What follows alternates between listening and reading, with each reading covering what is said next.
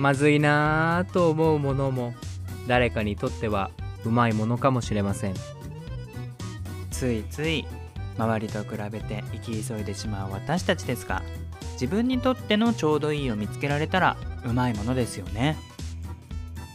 一番うまくてまずいもの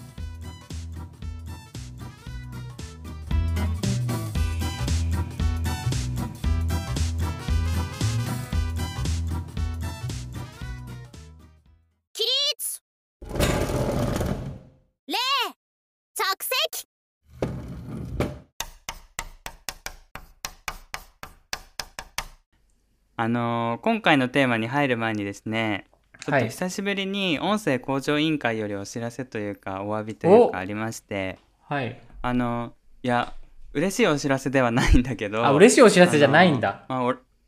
あそうそうそう。あの委員長の私も気になっていたことなんですけどうままずの音量がちょっと小さいのかなって思う時があってなんか他のポッドキャストの番組とかに比べて、なんかこう自分が聞いてる時に音量結構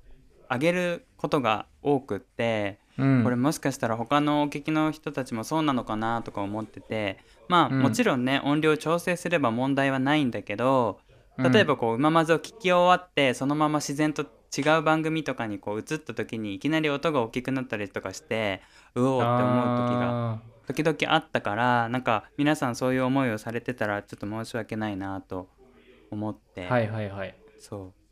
そうそうそう。なんだけどじゃあ音量上げればいいじゃんって思うと思うんだけどその編集の時点でね、はい。ただなんかそれもちょっと難しくってあのいろんなこう都合があって、はい。まああちおくんが撮った音源とあの私が撮った音源とまずこうガッチャンコしてでそれをさらに編集した上でそのポッドキャストの配信の方にこう送ると、まあ、いくつかこう工程を挟む中で、うん。音量を上げていってもちょっとこう小さくなったりとか、うんうん。音質がどうしても下がってしまったりとかっていうのがあって、うん。まあなんか試行錯誤しながらやってるんだけど例えばこうオープニングのこう BGM 的な音とこの収録の音の差があんまりない方がいいじゃん。BGM は大きいと思ってちっちゃくしてたけど声もっと聞こえなくなったとかさ。そういうのも聞きづらいから、まあ、ある程度こう1時間なら1時間の音量をこう均一にはするようにしていてうん。なんかまあなんだろう基本的な音が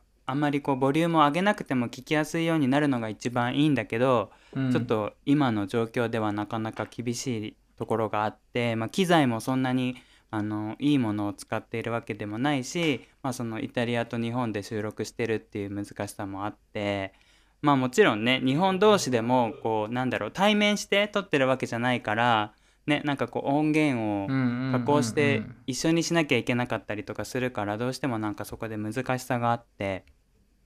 そうなんかだからお聞きの皆さんがそうやって思ってたらちょっと悪いなと思ったので一度ここでお詫び申し上げますという感じでございます。えじゃあ俺の方がさもうちょっと大きめの音声で撮った方がいいとかそういうのある？とかいやい A やちゃんに渡す段そういうわけ階でとかでもないんだよね。ああなるほどね。うん、だからなんかパソコンで編集する時点では俺もあちおくんの音量と自分の音量とこうなんだろうちょうどいいように編集してやってるんだけど、じゃあそれをいざこう配信するとスマホで聞く時にはちょっと音が小さかったりとかでもうんじゃあもうちょっとパソコンで上げると音が割れちゃったりとかそれ以上上げられなかったりとかっていうなんか難しさがあってなんかもっといい機械とか買えばその辺がねこううまくできるんだろうけどなかなかちょっとねそこまでは手が伸ばせていなくってっていう状況なのでちょっと聞きづらいところもあると思うんですけれども。はいよろしくお願いします。はい。ご挨拶でした。皆さんあのご容赦ください。あちおくんはどう？聞いててどう？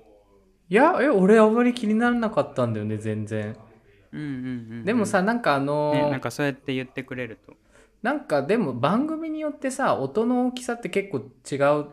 たりすることってあるじゃん、うんうん例えばそうなのよそうなのボソよボソっと話すって言うとちょっと失礼に聞こえるけど、あの穏やかめに話す番組ってどっちかというとさ BGM 強めで声よりも BGM がたまに大きく聞こえちゃったりする番組もたまにあるじゃん。うんうんうん。しうちさ BGM 使ってないからこそ逆にそのなんだろうな。変に声だけ目立つからその他のと比べた時にそこでちょっと音質とかさ音量っていうのでちょっと著しくこう目に見えてわかる変化があるのかもしれないから、うん。まあどうしたもんかねやっぱね。どこを基準になんかそういうなんか提示してくれたらいいよねポッドキャスト側も。この音量のなんて言うんだろう。何？ベースライン的なやつ。があったらね合わせやすいんだけど。難しいね。ごめんねいろいろ。やってもらってて。あいいえ。そうだからなんかこうもちろんお使いの端末とか聞くなんだろう。媒体というか Apple とかうんうんうん。Spotify とかそのね場所によっても違うのかなと思うしあのイヤホンによっても変わると思っていてその、うん。ワイヤレスかそれともこうワイヤー付き？ワイヤーっていうのコード付き？のやつとかでも俺は自分でね聞いてて違うなって思うしもちろんこうイヤホンじゃなくってそのままスピーカーみたいにしてポンってテーブルの上とかに置いて聞いてくださってる方もいると思うしいろんなこう聞き方によって音のこう感じ方も違ってくると思うんだけど、うん。なんかちょっとねお手数をおかけしてしまうんですけれどもちょっと調整していただいて楽しんでもらえたらなと思います。はい。なんかゆくゆく改善できればいいんだけど。うん、じゃあエンディングの時にじゃああれ言った方がいいかなじゃあお次に聞く番組がある方は音量下げあの上げ目でとか下げ目でみたいな終わってくださいみたいな、ねううんんうん、そういうのがあると親切かもしれないね。ね。ということで、まあちょっとはい音声向上委員会より、はい、お知らせでした。ありがとうございましはい、たということで、はい ありがとうございました。はいはい。じゃあまあ早速気を取り直してテーマの方に行きたいと思います。よしじゃあ来たはいえ今回のテーマは、はい、あなたにとって嫌われ者とは？です。あ私です、はい。あいやいやそんなことないんですよ。あの嫌われ者とはっていうね。あのこれはまあうーんまあある出来事が今日ね職場であったので、はい。まあそれでこうちょっと話そうかなと思ったんだけどちょっとその話に入る前になんかこううままずというものを考えて最近、うん、なんか俺とあちおくんで何気なくこう会話をしているだけといえばだけじゃないですか。まあ、まあ、はい。井戸端会議と言いつつ、うんでなんかまあそれもありがたいことにねこうやって聞いてくださる方がいて嬉しいなと思いつつもなんかふと思ったんだけど、うん。せっかくこう一番うまくてまずいものっていう、まあ、タイトルにしてこう皆さんにとってのこううまいものが見つかりましたかみたいな問いかけもしてるので、うん、なんかこうまずいものを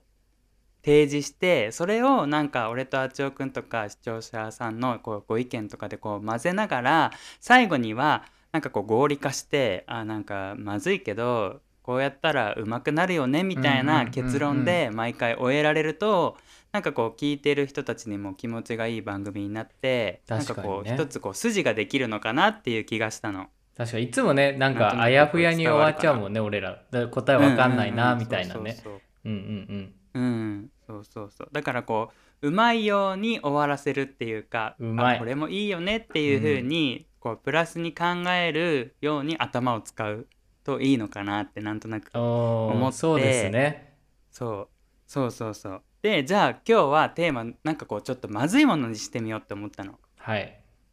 でまずいものをじゃあ最後はなんかうまいものになったらいいなとか思ってて。で何にしようかなって思った時にちょうど今日ねこうある出来事があったからこのテーマになったんだけど、はい。まあ、その出来事を説明するとあのーまあ端的に言えば今回のそのまずいもの嫌われ者っていうのがまあその指摘とか注意とか指導されることってみんな嫌だと思うの。嫌だ。できれば誰にもね指摘されたくないし注意だってなんか嫌じゃん。絶対に嫌、ね。うん。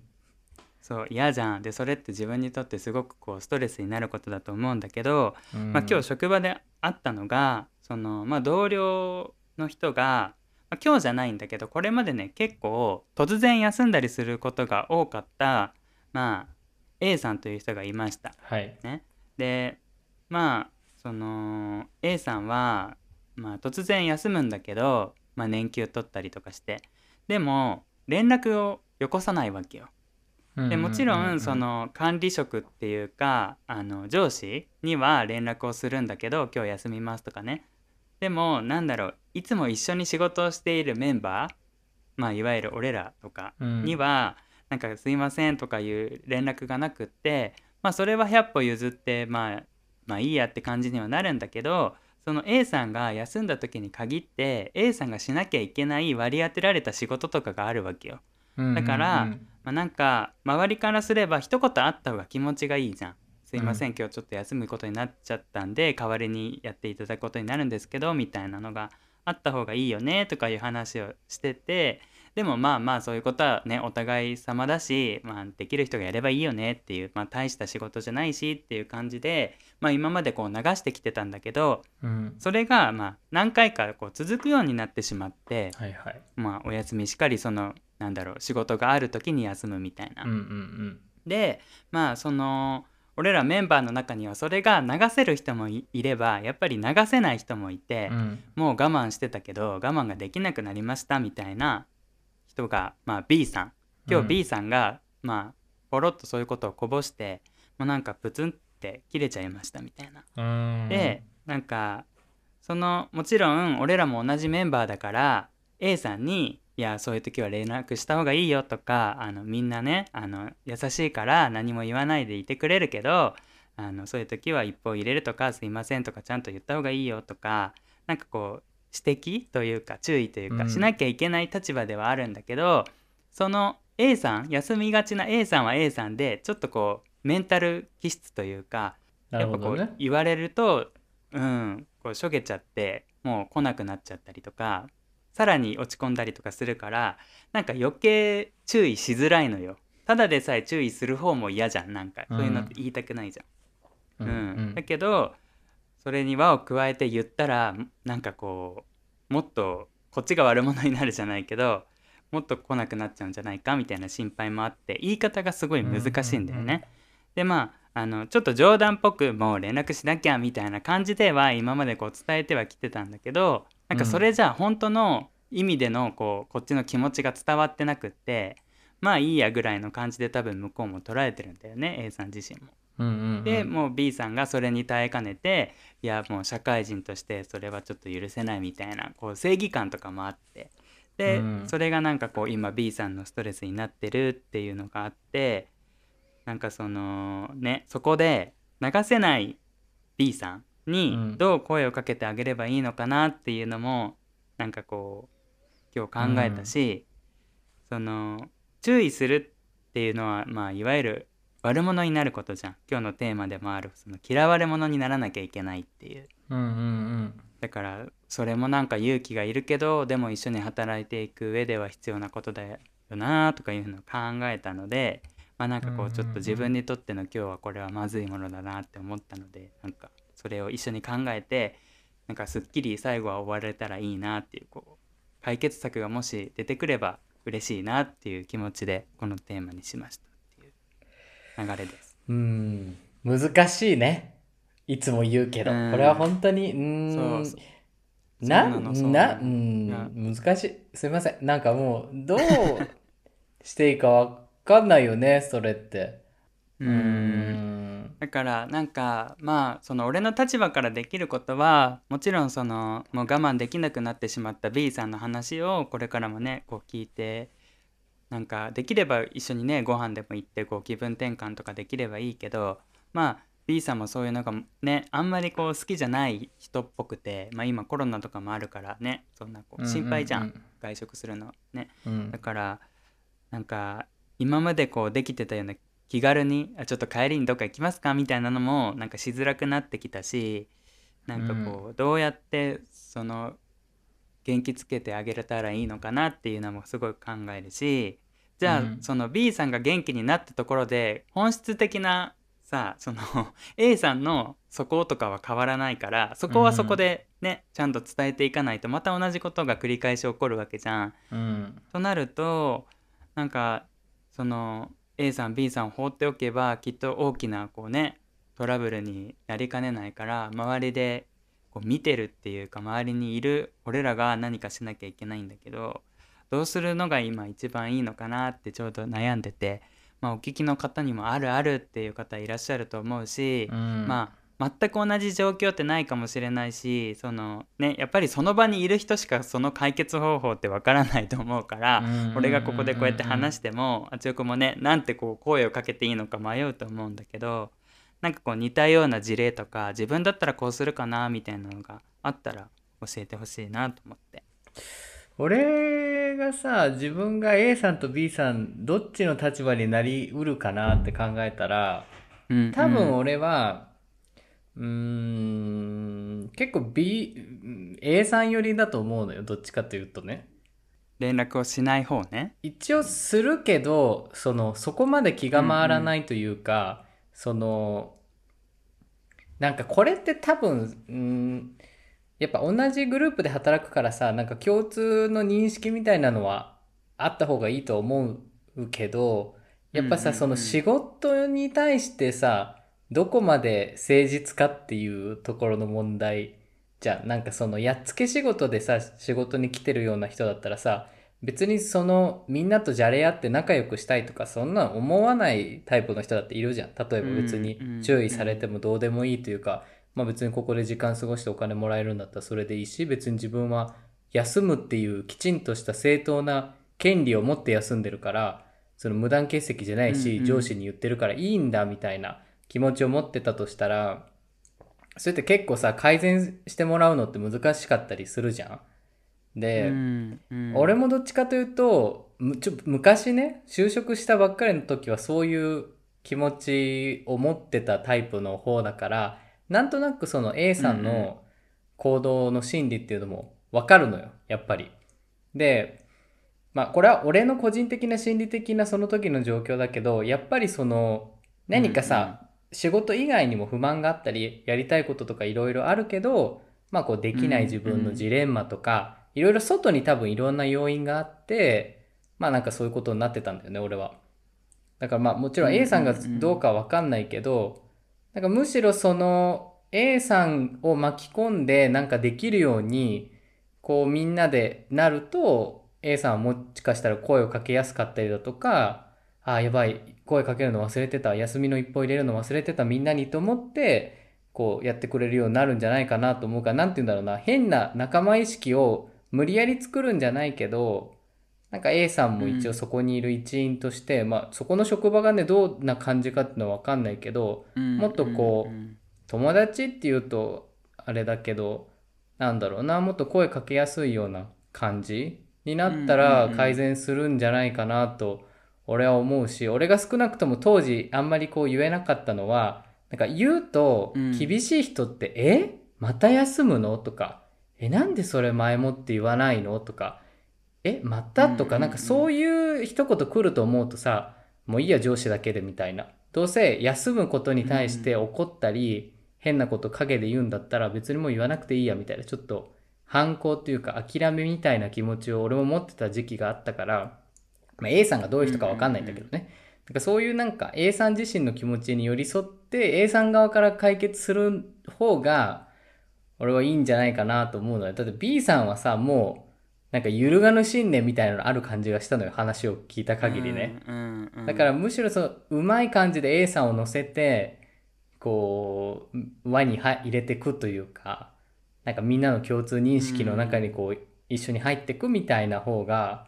楽かなってなんか B さんはね個人的に会ったこともないし全然知らない人なんだけどなんかちょっとね俺とは真反対な感じの正義感を持ってる感じの人だからちょっとなかなかこううーんなんて言うんだろうな変えられな変えるって言うと変だけど難しいかなって思うから、俺は A さんよりの方からちょっとなんかした方がいいとは思ってる。思ったかな。なるほどね。ううんんうんうん。なんかまあじゃあここで補足情報を付け足すと、あの A さんは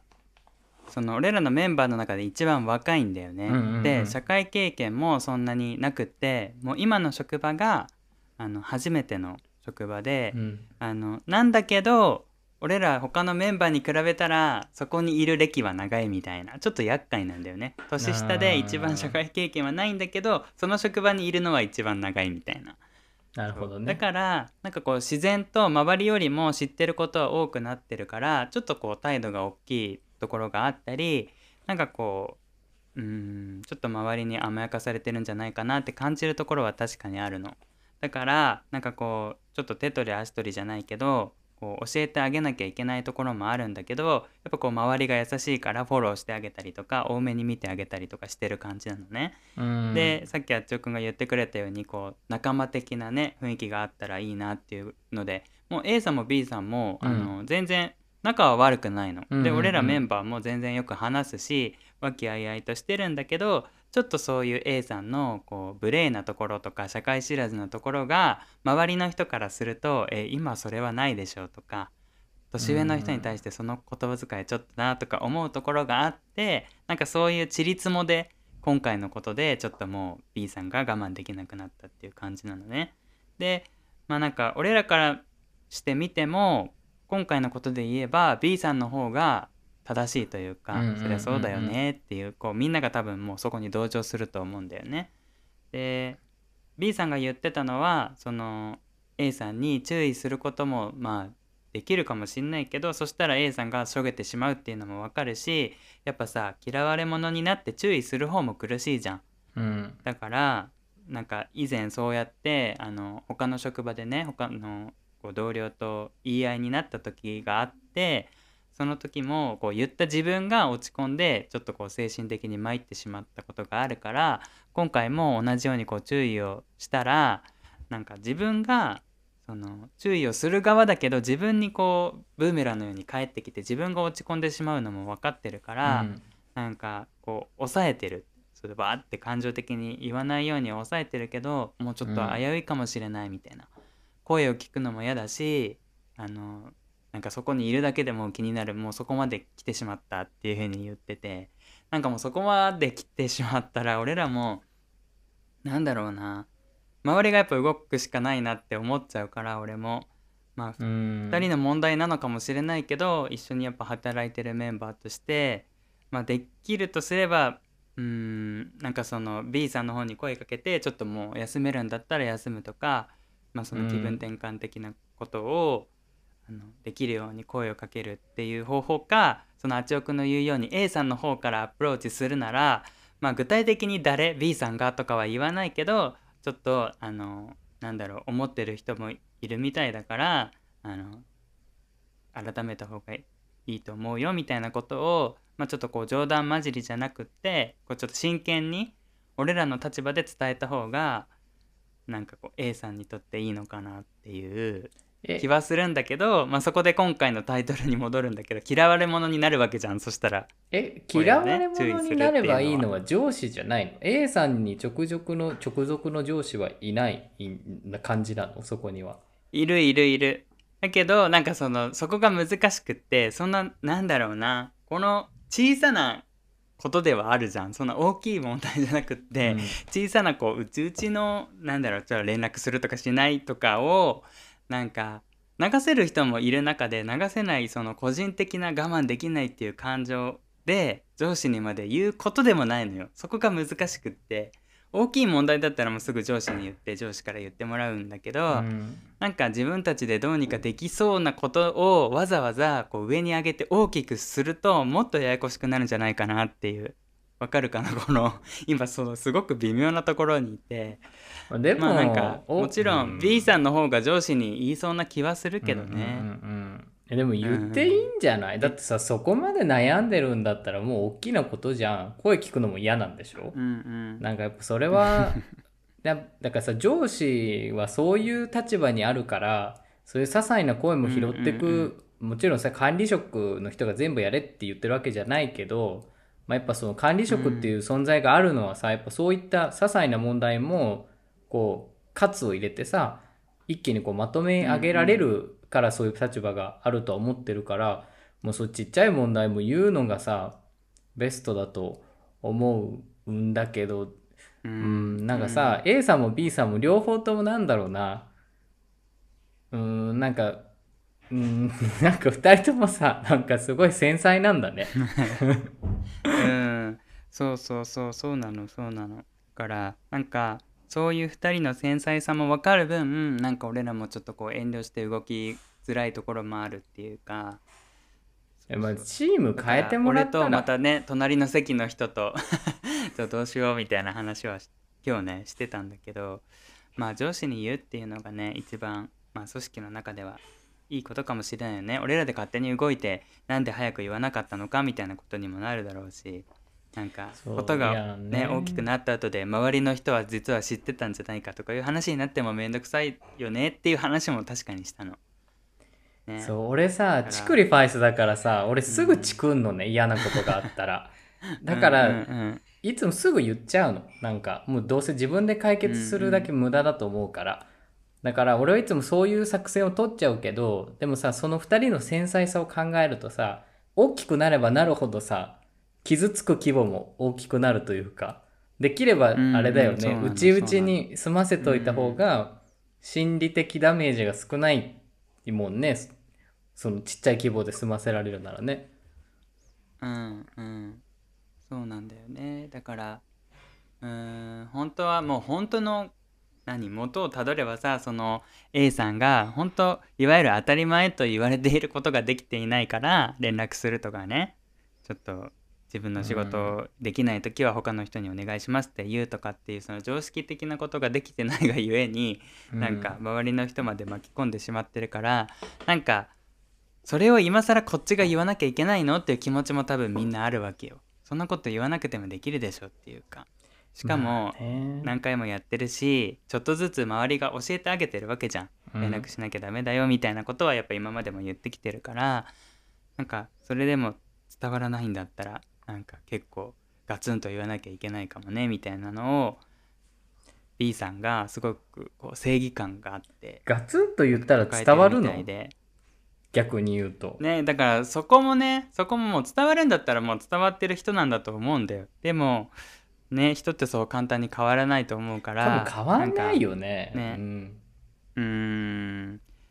ねだから俺なんかはさまあそういう人なんだなと思ってこう今は流せるから流してるけどうーんそう。まあでも上司に言うのがいいのかもしんないな。まあ俺はさ辞めるね。そのそ職場というか。合わないと思ったら。うん。そこまで嫌だったら、うんうんうん俺すぐ辞めるしすぐチクるタイプだから。なんかあえてなんか、そこの職場が本当に好きで自分のキャリア形成に必要不可欠だったら残る必要があるけどでもうん。最近さ、そんなそこにいなきゃダメな職場って多分そんなにないでしょ？やっぱり。その政治家くらいでしょ？そそうのね。そこ以外ないって言ったら、うん。だからなんかその自分の健康面を考えるとさ B さんがさ、どんなに頑張ったって多分 A さんどっちかというと奔放な感じだと思うから「ああーわかりましたわかりましたはいはいはい」うんうんって感じで流されちゃったらもう B さんなんか今までのさこの悩みとか考えてきたのが全部水の泡というかさね A さんのために考えたのにっていうのが全部なくなっちゃうとそこでもダメージ大きいと思うからうんまあ部署変えるかどっちかが辞めるのが俺は一番いいかなと思うんだけどやっぱし離れるって合わない人とは離れるのがさやっぱ一番の解決策だ。ったりするよね。だからなんか休みを取ったらとか違う部屋で仕事したらとかって B さんにも言ったんだけどでもそれじゃ根本的には何も解決しないですよねって言われていやまあそうなんだけどでもそこまでいらない正義感になっな。ていうね。う んなんかでもね許せないんだろうねだからどうしてもだからまあ俺がもし A さん B さん張本人だったら辞めるっていう選択も考えられるけど、まあ、今回のテーマにあるように嫌われ者にならなきゃいけないのかっていうその周りにいる立場だったらあちおくんだったらどうする？うーん同俺じメンバーの人がそうやってやっててでまあその2人とも、まあ、仲がいいっていうか別にこう嫌いじゃないっていう感じの関係にあった時うーん、ごめん、俺さ、そうマジでそういう職場から逃げてきたタイプの人間だからさ、すぐ逃げに入っちゃうんだけど、うーんいなきゃいけないとしたら、うーん、でも、まあでもそれも一理あるよね。なんかそういう面倒くさいところに首を突っ込まずに自分の身を守るっていうのも一つねいいなんだろう自己防衛というか方法ではあると思うよ。まあでも今回のケースで言うと俺はやっぱどっちかっていうと A さん寄りで頑張るのがベストだと俺は思うので。B さんはもう多分 A さんに働きかけるってこと？そうそうそう。なんか B さんはちょっとね、うんうん揺るがない何かがありそうでそこを崩すのはうん。なかなか難しそうな気がしたから、そのうん。のほほんっていうか、ちょっとまだいろいろ未熟だけどなんかまだ若い A さんの方が変わると信じてやるかなと思うしだって明らかにその。社会人経験不足っていうのはさ頑張ればさ何年か経てば補えたりするもんじゃん。そういうのって、うん。まあ無理な場合もあるだろうけど、でもどっちかというと可能性がまだ残ってそうだからなんか B さんにはじゃあ俺もなんかそんな嫌な感じにならないようにで B さんが嫌がってる感じも見せないように A にこう頑張って働きかけるからそのなんかまあ一緒にこうんううん。頑張ってこうよみたいな、そのなんか B さんも多分仲間がいないからちょっとそういう部分もあるんで俺もすごいちょっと気にはなってたから一緒にこうねなんかやってこうよみたいなうん雰囲気になっても、まあ、B さんはちょっとこうリラックスというか心理的負担が減るのかなと思うけど、いやもうごめんそれは分かんないですね。B さんじゃないから分かんないけどまあ、うん。A さんに働きかけるよりかな俺は。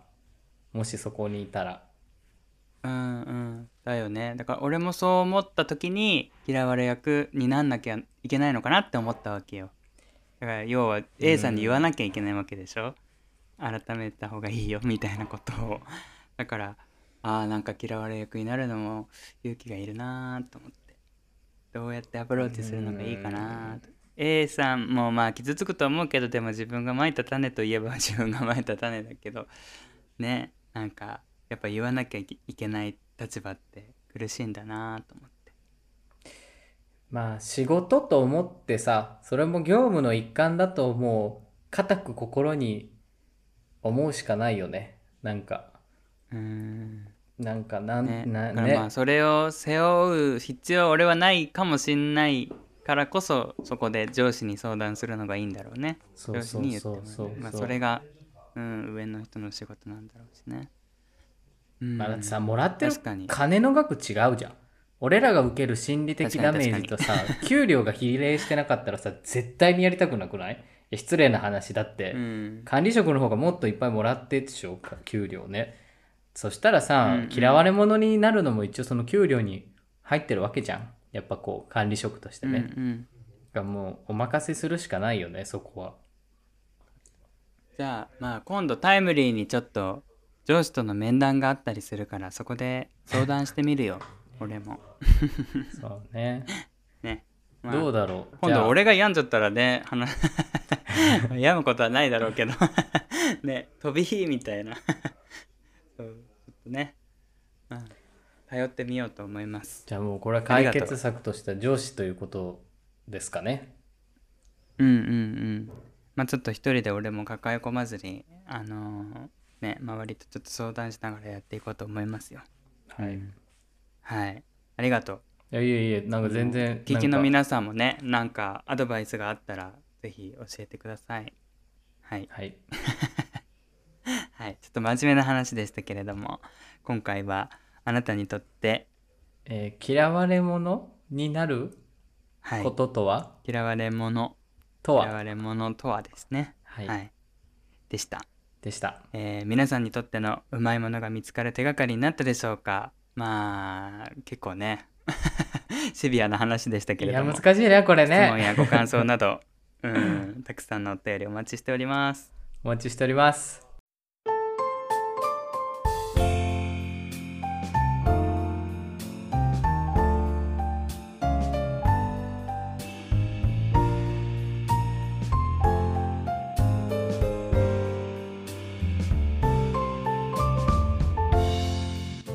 の番組は今日を愛するクリオネあちおチャンネル塩巻いてこの提供でお送りします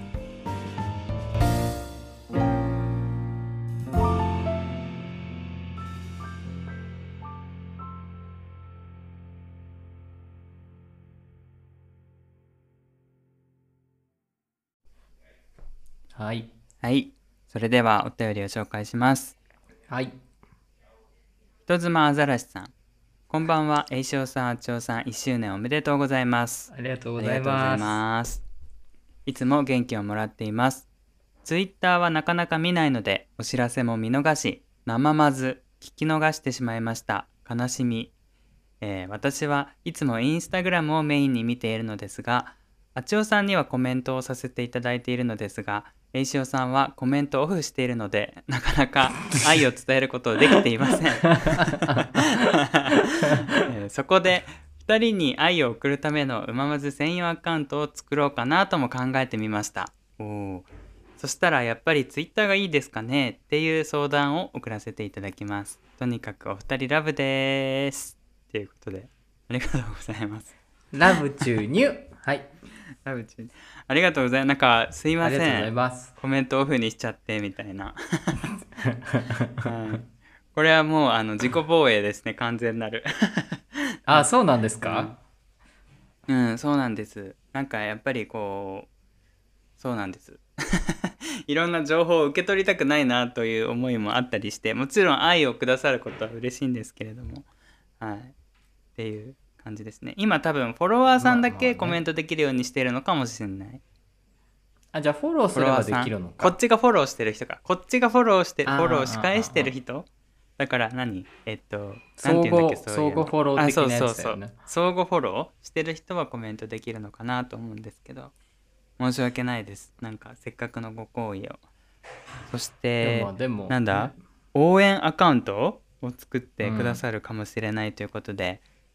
インスタかツイッターかどっちがいいですかって。もう一つでまあアザラシさんはインスタを主に使ってるけどまあ俺らはね公式公式というと仰々しいですけれどもこのうままずのアカウントはツイッターしかなくてあの、うん。スペースとかのねこう実施するのもツイッターでやってるからツイッターの方がいいですかねっていうような相談だったんだけどあちおくん的にはどうですか？うーん、どうーん、なんかさ、インスタグラムだと結構いろんな人がさ、そのうん DM をくださるから、意外と見逃しがちなんだけど、ツイッターって結構ね、そんなに DM が来ないのよ、俺の場合はね。うんうんうんだから、僕の場合は、ツイッターの方が、その、読みやすかったり。でも、ちょ、そっか、うんツイッターだとね、DM に気づかないこともあるんですよね。うなるほど、ん。難しいっすね、これ。えどうやっうんてちなみに応援してくださるんだろう？リツイートとか？コメントとか？ああ、コメントメインなんじゃないかな。うーん。えーでも嬉しいよね。何でも。どういう形であってもね、そうね。まあ、ただこううままずのなんだろう公式アカウントがあるのはツイッターなのでなんかこう拡散とか、もしこう応援していただいたものをこっちが拡散するのはツイッターの方がやりやすいかなと思うしインスタはどうだろう、俺個人的なことで言うとあんまりインスタはなんだろうな。んね。活動範囲が狭いというか なんかこう描いまた絵と読んだ本とかぐらいしか投稿していないのであんまりこうなんだろううままずのこととかには触れてなかったりする。まあうままずのアイコン描いたよとかいうのをあげてたりするけどななんだろう。そんなに精力的ではないので個人的にはそうねツイッターとかの方が、まあ、目にする頻度も多いしあの毎週のね、ネクストうままずヒントとかねあのあなたにとってなんとかですっていうテーマのお知らせとかするのもツイッターでやってるからなんだろう。ん。うね臨場感というか ねあ感じられるのはツイッターかもしれないね。じゃあ、ツイッターに、の方がいいのかな？こういう感じ。おうん僕はね、うんどっちでもいいんですよ。あのい、や本当に本当にどっちでもありがたいコメント開放してるので。うん。じゃあ2つとも作ってください。いや、ツイッターでいいんじゃないかな、え迷ったら両方やってみたいな、ねうん、っていううん。ありがたいですまあ、それか、あれ、あれじゃないですか。あの、A ちゃんを人妻ですと言ってフォローすれば、相互フォローになるんじゃないかな。こうこれでもうあ A ちゃんも人妻新しさん。そうそうそう、んうんうん。そうね。愛を伝えていただけるんです。あでもね DM は送られると思うのでコメントはちょっとできないかもしれないけど、DM は時々送ってくださったりストーリーの方にあの例えば読んだ本で面白そうですとかコメントつけて投稿してくださったりする方もいるのでうんうんそれもできないのかな？ちょっとなんだろう自分のアカウントが相手にどういう風に見えてるかっていうのはちょっと自分じゃ分かんないので申し訳ないんですけど何か交流できる手段がね確立するといいですね。Twitter なりインスタなりね。せっかくなので、はいどちらでもはい。やりやすい方で大丈夫かな。あの僕はあのどっちでもウェルカムです。いつでも、うんうんはい。ありがとうございます。ということで。ありがとうございます。はい、また機会があればぜひ。でもツイッターの方がねあのそれこそ生まず聞けるのかなっていう利点はあるかもね。うん。うん。うん。はい。あのありがとうございます。これからもよろしくお願いします。よろしくお願いします、では、えー続きまして国際太郎さん、えー国際太郎さんなんですけどちょっと番組の中では紹介を控えてくださいっていうことだったのであのお便りすごく長文のあのね素敵なお便りをいただいてたんですけどそれはちょっと控えさせてもらってあの、はい。一応ねあちおくんと2人で読んだのでそこはちょっとねお礼を言いたいと思います、ありがとうございます。ありがとうございました、で質問があったのでその質問はちょっとご紹介させていただければなと思います。返信の手段がちょっとないので、こちらで回答させていただければと思います、えー隣の芝生は青く見えるについてどう思いますか？ないものねだりとは違って自分が持っているものなのに不満を感じるわけですがお二人にはそのような思いがありますか？ということです。隣の芝生は青く見える問題。ジョー君どうですか？うーんまあまああるよね。うん。あるよね。うん。青いよね。青々してるよね。隣の芝生はね。うん。なんだろう。いやそのゲイカップルであれとかに不満があるわけじゃないけどやっぱこう自分たちよりめちゃめちゃ金持ちのさゲイカップルの生活スタイルとかさもう毎週旅行に行ってるようなゲイカップルとか見るとさ、同じゲイカップルだけどさ同じくらい愛のレベルも同じだと思うけど、ちょっとなんかいいなと思っちゃったりするじゃん。そうねとか、うんあとは、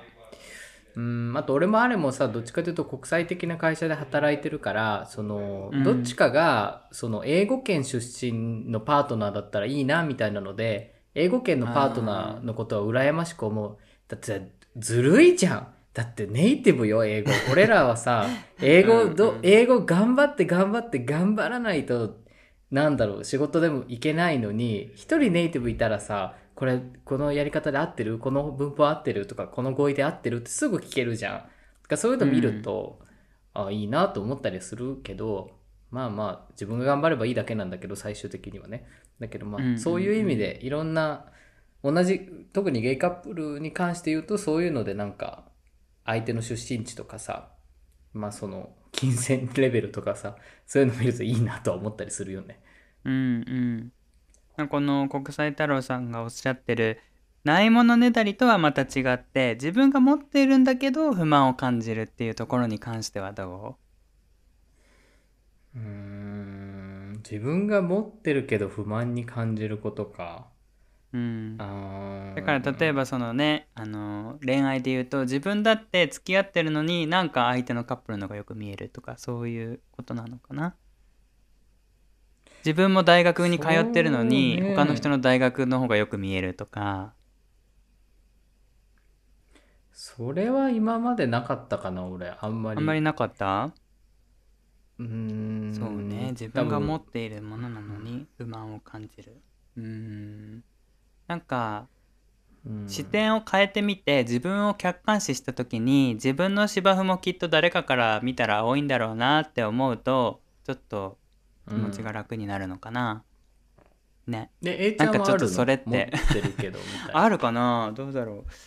う？ねなんか自分の芝生は青いんだなって思うのもちょっとおごってる感じもしてちょっと気が引けるけどそういうふうに発想転換すればいいのかな？思う時あるかな？自分が持っているものなのに不満を感じる。あーまあでもどうしても他の人のものがよく見えるみたいなのはあるよね。なんか例えばさなんか他の人が食べてるものって美味しそうに見えるじゃん。あーなんかあっちにしとけばよかったなみたいな。注文とかさ。そういうのもあるし。自分で選んだはずなのに他の人のチョイスの方がよく見えるとか。そうねううん。んでも俺ら比較的それはあんまりないタイプじゃない？どう思う？基本的にあんま人に興味がないからね。まあ興味がないわけじゃないと思うけど。そうね、んそうです興味がないわけではないんだけど、はい、それが答えですね。は いうん。まあそうなっちゃうのかなみたいな。そうだね。だからもっとね周りを見なきゃいけないのかもしれないけどね俺らもね。いや見なくていい。しだって見たら見ただけ人っていっぱいいるよこの世の中に。もう見つけ見尽くせないからね。うん。そうね。なんか思うのは例えばうんまあ海外で生活してる人あちおくんとかもそうだけどあいいなイタリアのあの景色とか美味しいもの食べられていいなとかって思うけどでもグレと一緒に日本に住んでたらグレは日本が大好きで日本の景色が好きで日本の食べ物が好きでってなった時にあなんか他の人からしたら自分が今住んでる日本もすごくいい国なんだなって思う時があるからなんかそう思うと、なんか日本に住んでることって悪いことじゃないっていうかもっと誇らしげに思っていいんだってなんか思えて、なんか俺はうん。もっと国際恋愛する前よりもっと日本のことが好きになったかなって思う。だからそういういろんな立場の人と触れたりとか、なんか視野を変えるような経験みたいなことができるとまた考え方も変わってくるのかなっていう気がする。それこそ本読んだりいろんな映画見たりいろんな人と話したりとかねしていくとだんだんこう自分の価値観も変わっていくのかなっていう気がします。はい、はい。はい。まあ、そういう思いがありますかっていうことなのでありますって感じだね。あるけれどそんなに今は感じてないかなっていうお答えになるかなと思います。ね、そうね、う私もそんな感じですかね。はい。まあそうですね。みんなみんな思ってるよねきっとね。隣の芝生は青く見えるっていうのはね。そうそうそう。うん。うんまあきっと国際太郎さんの芝生も青いはずですので自信を持ってください。うん、みんな青い。みんな青い。はい。ということで今回は2通でおしまいにしたいと思います。はい。はい。ありがとうございました。ありがとうございました。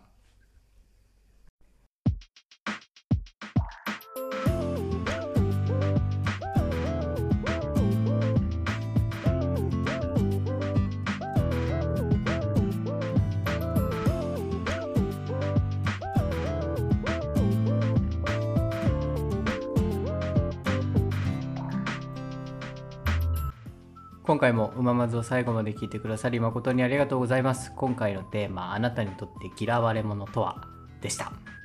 うままずでは皆様からのお便りを常に募集しております。番組の概要欄よりお便り送っていただけますので、ぜひよろしくお願いします。お便りの内容に関しては本当に何でも些細なことでも大丈夫です。皆さんの日常について僕たちに聞いてみたいことなど何でもお寄せください。はい。ということで、今回のエンディングは結構短いんですが、こんな感じで終わろうと思います。